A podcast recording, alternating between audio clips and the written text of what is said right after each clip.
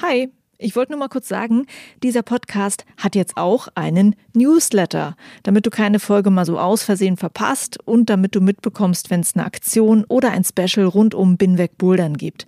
Den Newsletter, den findest du auf meiner Steady-Seite, das ist steadyhq.com slash binwegbouldern und natürlich auch auf binwegbouldern.de.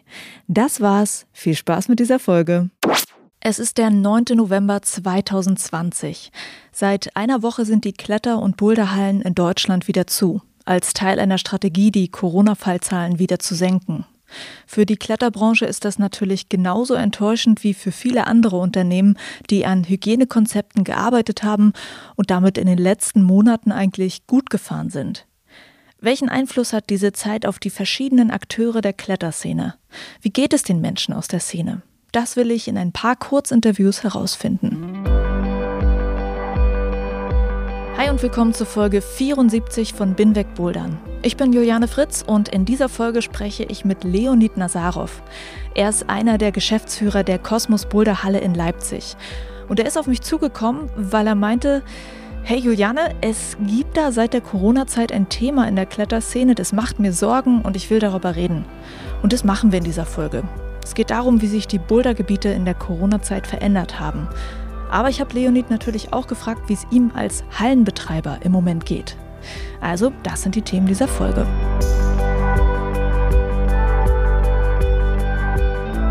Der Binweg Bouldern Podcast wird möglich gemacht durch ganz viele Hörerinnen und Hörer, die diesen Podcast supporten und finanzieren. Und zwar mit einem Crowdfunding auf der Plattform Steady. Steady funktioniert so. Menschen können für Medieninhalte, die es eigentlich kostenlos im Netz gibt, einen monatlichen Beitrag ihrer Wahl zahlen, um dieses Medium zu unterstützen. Ich bin super dankbar für alle, die diesen Support an Binweg Bouldern geben, weil ich weiß, es ist nicht selbstverständlich. Es ist echt toll, dass solche Dinge hier in unserer Szene passieren, dass Leute diesen Podcast unterstützen oder dass sie ihre Hallen unterstützen in der Corona-Zeit oder auch andere Projekte aus unserer Szene, die Hilfe mit einem Crowdfunding suchen. Deshalb will ich an dieser Stelle auch mal einen Shoutout für Crowdfundings an sich machen. Egal, ob es ein kleiner oder großer Beitrag ist, den du geben kannst. Man kann mit Crowdfundings unendlich viel bewirken. Die sind eine echt mächtige Hilfe. Das habe ich in den letzten Monaten bemerken dürfen. Deshalb habt keine Scheu. Wenn ihr ein Projekt richtig toll findet und wenn ihr wollt, dass es Erfolg hat, dann macht mit bei einem Crowdfunding. Auch wenn es nur ein paar Euro sind, es ist wahnsinnig hilfreich. So, Shoutout zu Ende, ab in die Folge mit Leonid.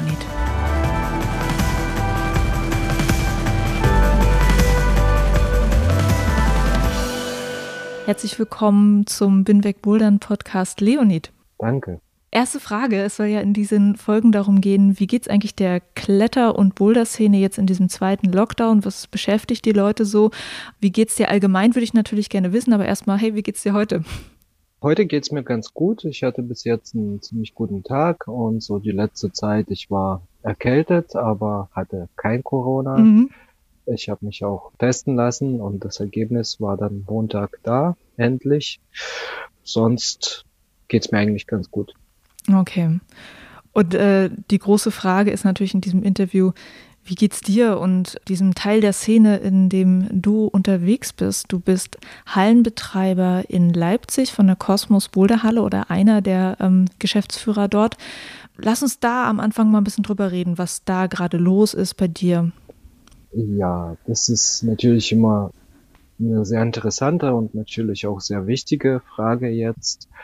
Ein bisschen gespalten. Also ich muss sagen, jetzt der zweite Lockdown war für mich absehbar. Also ich habe gehofft, dass es nicht kommt, dass es so bei lokalen Lockdowns bleibt und da wäre Leipzig eigentlich noch ganz gut dran. So, wir sind eine kleine Oase lange Zeit gewesen im Roten Meer der hohen Corona-Zahlen sozusagen, aber jetzt äh, sieht es auch nicht mehr so ganz gut aus. Aber wie gesagt, ich habe gehofft, dass es so lokale Lockdowns gibt, aber das hat mich schon ein bisschen überrascht, aber jetzt nicht so krass wie im März, wo ich da einfach völlig fassungslos war und dachte, hey, was soll das? Wie sollen wir damit umgehen? Also jetzt, ja, okay, es war abzusehen, dass es kommt. Jetzt wissen wir halbwegs, was zu tun ist. Kurzarbeitergeld beantragen, warten, was rauskommt bei diesen viel versprochenen Hilfen, von denen wir nicht wirklich was hatten bis jetzt, außer ein Kredit im Frühjahr, den wir zinslos bekommen haben. Aber jeden Kredit muss man auch zurückbezahlen, das darf man nicht vergessen. Ich hoffe, dass es äh, jetzt im November anders aussieht mit den staatlichen Unterstützungen, aber wir werden sehen. Also ich, ich glaube daran, wenn das Geld auf dem Konto ist. Bis dahin ist es immer nur Wellen, die durch die Luft fliegen von einem Politikermund in unsere Ohren, sozusagen. Und wenn das Geld da ist, dann hat das funktioniert. Also wenn das so ausgezahlt wird, wie es im Moment angedacht wird, wäre es schon eine große Hilfe, meinst du? Ja, auf jeden Fall. Also ich glaube, die größte Ungewissheit ist tatsächlich, also ich hoffe, dass es nur bei dem November bleibt, aber meine leider pessimistische Vermutung ist, dass es nicht bei dem November bleibt. Und da ist halt wirklich die Saison und die Saison, wenn die irgendwie flöten geht und die Einnahmen fehlen. Bei uns im Kosmos, wir gehen halt relativ offen mit Zahlen um. Also ich kann auch sagen, die zwei Monate im Frühjahr haben ungefähr so 100.000 Euro für uns bedeutet, die einfach an Umsatz und beziehungsweise Einnahmen, vor allem Einnahmen, gefehlt haben. Also ich würde sagen, so in dem Bereich, das muss man sich einfach auf der Zunge zergehen lassen. So zwei Monate zu, ja, so 100.000 Euro. So geht's eigentlich den meisten, glaube ich, in der Branche. Und ja, jetzt so im November, also ich weiß nicht, wir sind nun mal keine Riesenhalle und machen trotzdem relativ große Umsätze und die sind halt alle weg. Und wir haben trotzdem Miete, wir haben Kreditrückzahlungen, wir haben laufende Kosten sozusagen, die alle gedeckt werden müssen und das ist viel. Und ich weiß nicht, für wie viel unsere Reserve reicht. Also vielleicht für drei Monate, vier Monate und dann, ja, dann war's das wahrscheinlich. Also so pessimistisch gesehen. Das ist schon eine krasse Sache. Ähm, was ich noch fragen wollte, wie hat euch der Sommer eigentlich jetzt geholfen, die Zeit, in der dann jetzt wieder offen war? Kann man sagen, dass man irgendwas wieder aufholen konnte oder ist es eigentlich blauäugig zu denken? Na, ich muss sagen, so zumindest bei uns lief der Sommer schlechter als letztes Jahr, obwohl dieses Jahr es nicht so heiß war. Also nicht so viele heiße Tage waren wie letztes Jahr. Es hat schon auf jeden Fall was geholfen. Natürlich, jeder Tag, an dem die Kletterhalle oder beziehungsweise Boderhalle offen ist, der bringt Geld rein.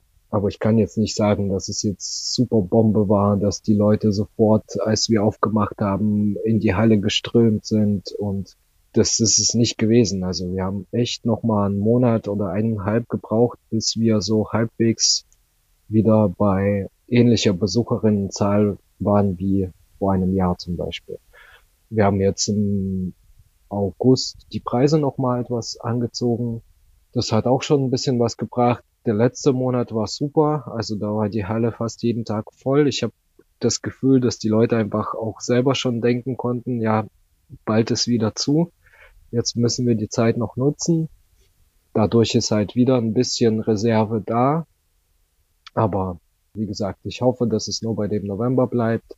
Wenn es sich länger zieht, dann muss man halt auch nochmal andere Strategien wahrscheinlich außer alle Arbeiten runterfahren und so wenig wie möglich Geld ausgeben machen. Also wir werden sehen. Hm.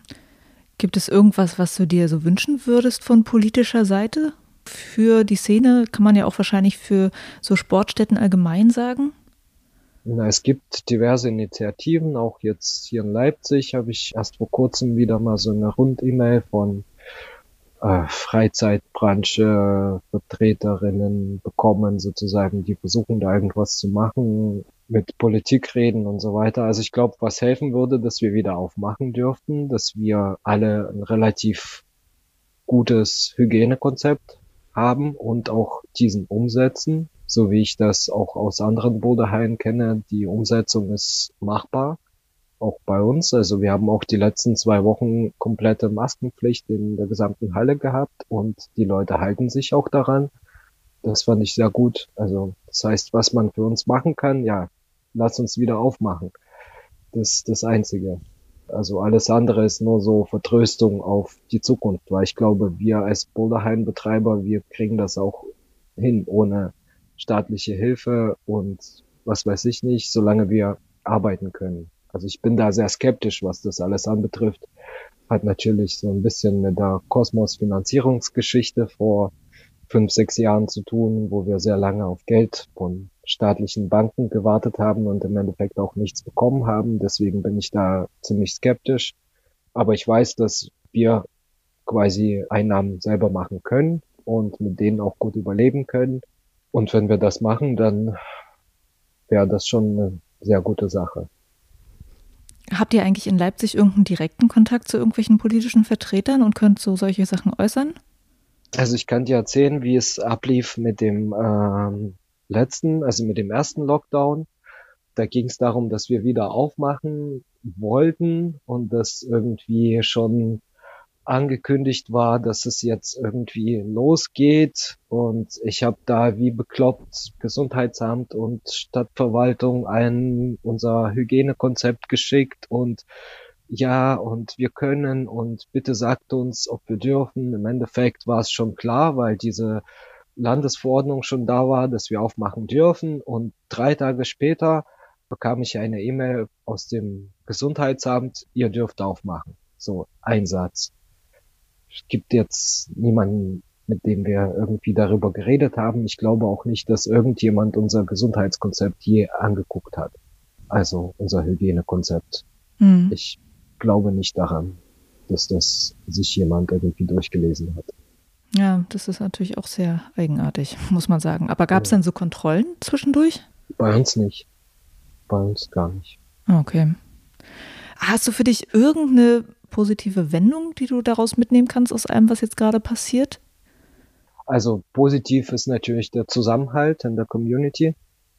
So und mit der Community meine ich auch Leute, die regelmäßig bouldern gehen, die sich für den Sport einsetzen und die halt diese Sportart betreiben. Also ich würde sagen, da ist auf jeden Fall super viel positives Feedback und auch sehr viel Unterstützung und da auch nochmal Danke an alle, die ihre ähm, lokalen Boulderhallen und Kletterhallen unterstützen. Das ist eine sehr große Hilfe, auch einfach mental zu wissen, okay, wir machen das für die Leute und die Leute schätzen das auch.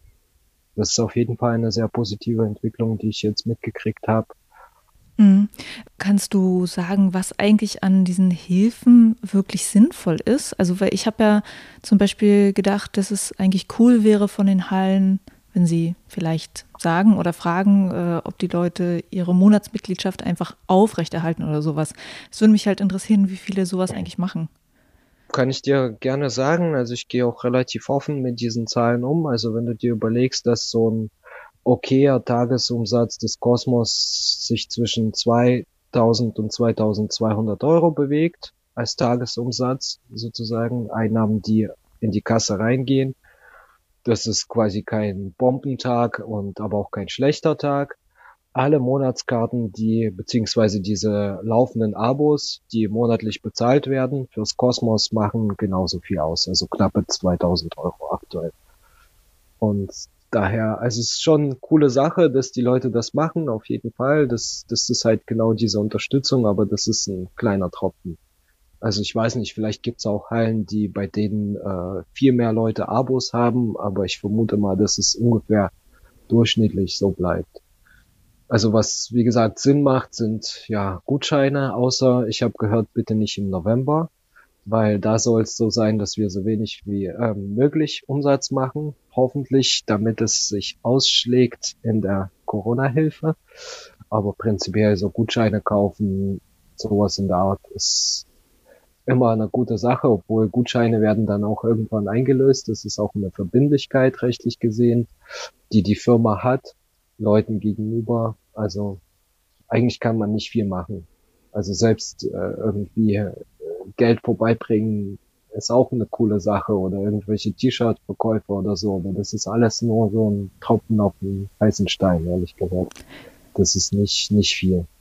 Okay, ähm, aber was du gerade gesagt hast, fand ich jetzt interessant, äh, dass du sagst, ihr könnt jetzt keine hohen Einnahmen im November haben, weil sich das auf diese Hilfen auswirkt.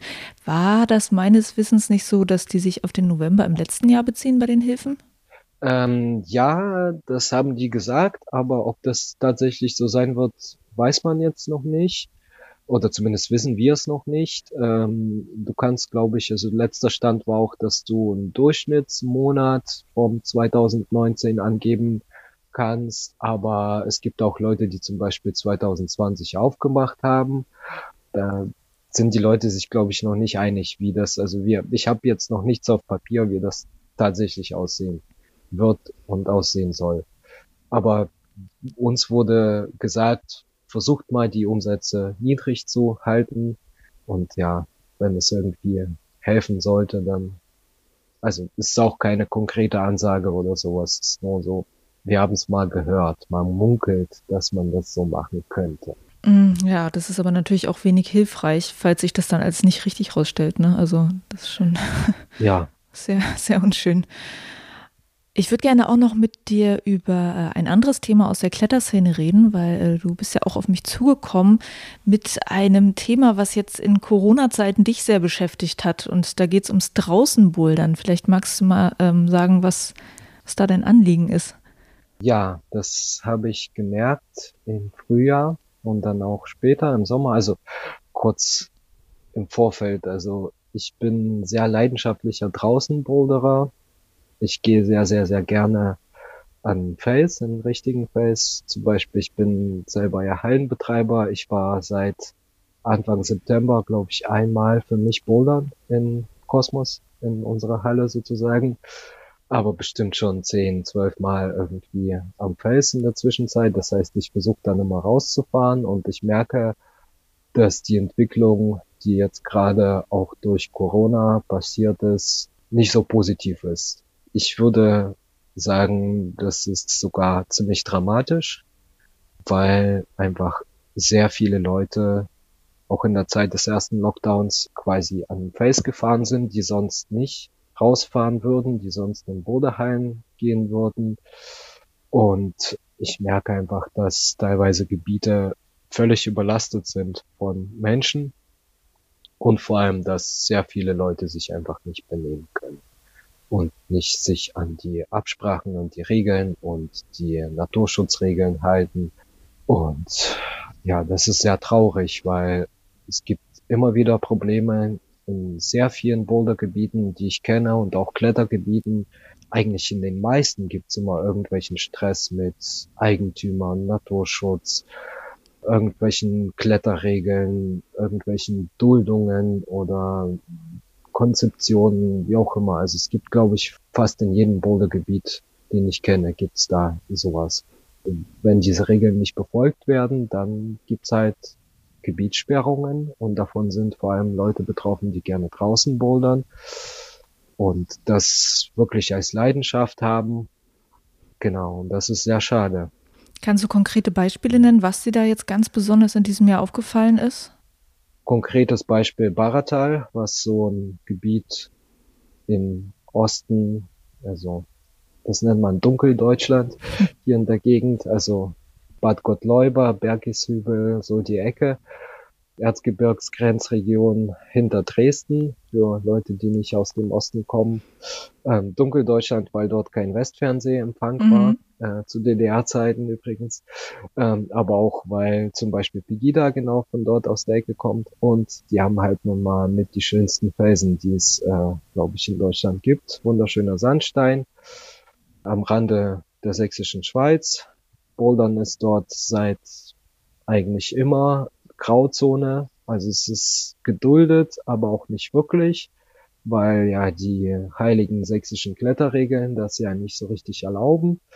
Aber es wird trotzdem dort gebouldert und seit Ende der 90er Jahre sehr exzessiv und mal wellenartig, also mal mehr, mal weniger. Das äh, ganze Gebiet ist eigentlich auf Privatland. Es gibt Sektoren, wo sich niemand interessiert, was da passiert, aber so die Hauptsektoren gehören zu einem Waldstück, äh, wo der Besitzer ganz schön negativ den Klettermenschen gegenüber eingestimmt ist. Deswegen ist es dort sehr, sehr wichtig, sich an die Regeln zu halten. Und das habe ich gemerkt, dass diesen Sommer das überhaupt nicht funktioniert hat, zum Beispiel. Konkret, das ist zum einen die Parksituation. Das heißt, nur ausgewiesene Parkplätze benutzen, keine Zufahrten blockieren, keine Straßen blockieren, keine Bushaltestellen blockieren. Ja, man muss teilweise auch länger laufen, aber so ist es nun mal. Sauberkeit, kein Müll hinterlassen, nicht an nassen Fels klettern, das ist ein ganz wichtiger Punkt im Sandstein. Da sind wieder mal einige Griffausbrüche gewesen dieses Jahr. Also Sandstein ist sehr brüchig, wenn es nass ist. Das heißt, man muss schon einige Zeit warten oder wirklich trockenen Fels suchen. Chalk, super krasse Sache. Also die Leute verhalten sich teilweise wie in der Boulderhalle, wo ja kaum jemand die Griffe putzt und äh, draußen ist eben keine Boulderhalle. Da muss man selbst die Griffe putzen und das jedes Mal, wenn man Griffe mit gejoggten Händen anfasst und am besten auch noch zwischendurch. Das gehört einfach dazu und das äh, machen nur die allerwenigsten Leute. Auf Natur achten, nicht nachts bouldern, ganz wichtiger Punkt im Baratal, wissen die meisten nicht, aber das ist äh, den meisten Stress, den es dort gab, gab es mit Jägern, die nebenbei auch Polizeibeamte sind. Da hatte ich zum Beispiel persönlich ein Erlebnis mit solchen dort im Wald, war sehr unangenehm, als die sich quasi auch noch als Polizeibeamte ausgewiesen haben. Du sitzt am Block, es kommen zwei Typen mit Knarren, du versuchst mit denen zu diskutieren und dann fragen die dich nach dem Ausweis. Du sagst, äh, sind sie denn befugt, meinen Ausweis zu sehen? Und dann zieht der eine seinen Polizeiausweis hervor und sagt, hiermit berufe ich mich in den Dienst. Mhm. Ab jetzt bin ich befugt. Also dieses Erlebnis hatte ich vor circa vier Jahren im Schlachthof, im Hauptsektor Baratal. Ist nicht so angenehm. Genau. Und die haben halt auch explizit gesagt, wenn es irgendwie dunkel wird, alle müssen aus dem Wald raus sein, weil das ist auch Ruhezone für Tiere und quasi vor Einbruch der Dunkelheit müssen definitiv alle aus dem Wald sein. Und das doch, also man sieht schon immer wieder, dass Leute auch nachts irgendwie, vor allem im Sommer, mal eine schnelle Nachtsession machen mit Stirnlampe, wie aus den coolen Videos von den Dudes aus Mellow Climbing oder hast du nicht gesehen, irgendwelchen Videos. Mhm. Und das geht halt nicht in Baratal und es geht auch in vielen anderen Gebieten nicht, weil nachts die Tierchen dort rumlaufen. Und da wird der Naturschutz und der gemeine Jäger ganz schön böse, wenn nachts Leute im Wald rumhängen und vor allem auch laut sind. Sicherlich noch würden mir andere Beispiele einfallen, aber das sind so die grundlegenden. Mhm. Wie ist dein Gefühl? Wie viel mehr Leute sind da jetzt gewesen, so auch ausgelöst durch diese ganze Corona-Situation? Also ich war jetzt kurz bevor ich krank geworden bin, vor zwei Wochen, zweieinhalb Wochen, das letzte Mal im Baratal. Es war ein Dienstag. Das Wetter war so semi, es war bewölkt und vielleicht so sieben Grad, also nicht so die das Boulderwetter, wo übelst viele Leute gleich rausrennen und bouldern gehen. Und ich würde sagen, an jedem, fast an jedem Block war jemand. Das waren Leute von Kaiserslautern bis mhm. München mhm. und von Dresden bis Rostock da oder Kiel sozusagen. Also war auch Ferienzeit. Das habe ich noch nie so erlebt. In einem Dienstag ist man normalerweise alleine im Baratal. Mhm. Vielleicht trifft man noch eine Person. Und jetzt waren, habe ich vielleicht 20 Leute, 30 Leute getroffen. Das ist schon ein krasser Unterschied. Am Wochenenden ist es extrem. Hm. Also ich war ja jetzt auch noch nicht so mega auf dem Baratal und so voll, wie du es gerade erklärst, habe ich das auch noch nicht erlebt, muss ich sagen. Aber ich meine, ich bin auch zu wenig da, um das richtig gut beurteilen zu können. Hast du mal ähm, erlebt, was passiert, wenn man da so das Gespräch sucht und versucht, den Leuten das zu erklären? Also auf jeden Fall, ich bin auf jeden Fall die Person, die sehr oft das Gespräch sucht. Die meisten zeigen voll Verständnis, aber es ist meistens zu spät. Ich bin dann letztens irgendwie an einem Wochenende dort gewesen, habe eine Gruppe junge Männer gesehen und äh, die standen direkt auf dem Parkplatz mit zwei Bussen, haben 100% dort übernachtet, was absolut No-Go ist. Also es verboten, dort strengstens verboten. Genau, und zwischen den zwei Bussen war eine frische Feuerstelle, was noch viel schlimmer ist, sozusagen. Also das ist eigentlich so der Hauptgrund, warum der Besitzer von dem Wald da richtig Stress macht. Der hat Angst, dass der Wald abbrennt. Und da habe ich mit den Leuten geredet und habe gesagt, ja, hier, hm, ihr kommt sicherlich nicht hier aus der Gegend, war auch der Fall. Die kamen, glaube ich, aus Bayern oder so, aber hm, dieses Verhalten ist nicht so cool. Ihr dürft hier nicht schlafen, kein Feuer und so die ganzen üblichen Regeln.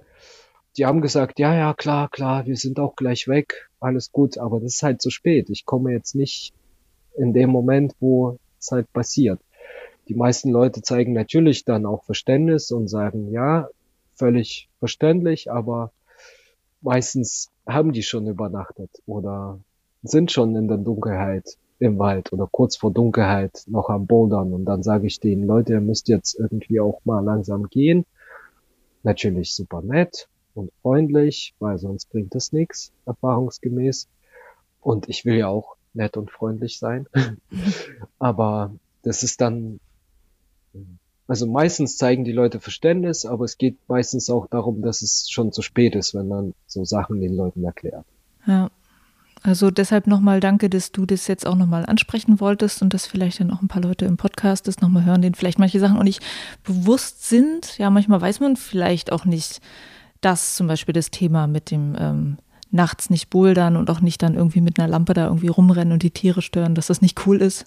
Ey, das ist easy. Also wenn man jeden verdammten Boulderführer, den ich in der Hand gehabt habe, aufschlägt, dann ist auf der ersten, vielleicht nicht auf der ersten, aber auf der zweiten Seite sind Verhaltensregeln drin. Und die gelten eigentlich in jedem Bouldergebiet auf dieser Welt, mhm. die ich kenne. Bei manchen ist es strenger, bei anderen ist es nicht so streng. Wie gesagt, man macht dieses Buch auf und nimmt sich die drei Minuten Zeit und liest sich diese Regeln durch.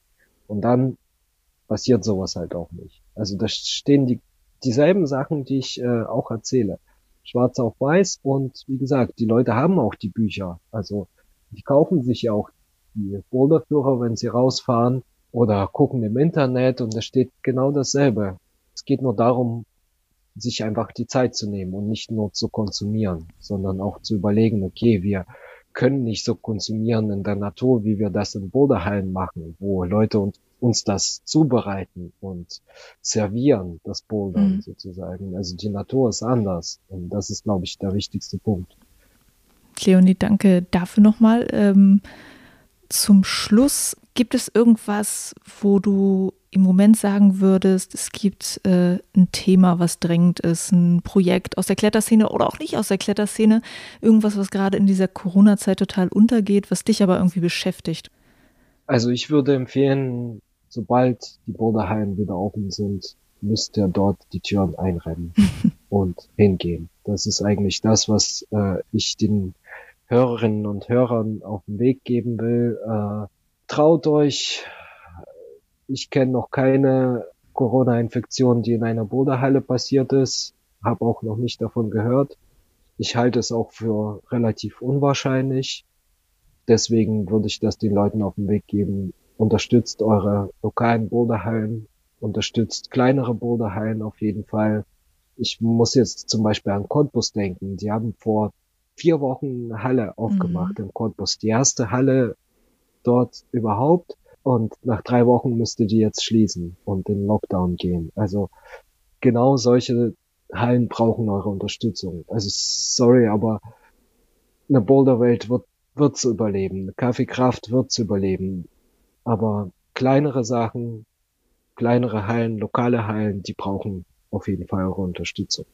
Leonid, danke dir für deine Gedanken und für deine Einblicke. Gerne. Das war Leonid Nazarov von der Kosmos Boulder Halle in Leipzig.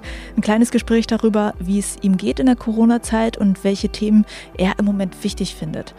Und ich will in den nächsten Wochen weiter so ein paar kurze Gespräche machen, um diese Themen herauszufinden. Also die Themen, die für Menschen in der Kletterszene im Moment wichtig sind. Danke an Leonid, dass du da den Anfang gemacht hast. Das war's also für diese Folge. Die nächste steht schon bald in den Startlöchern. Bis dahin, Juliana mein Name und ich bin weg Hangborden.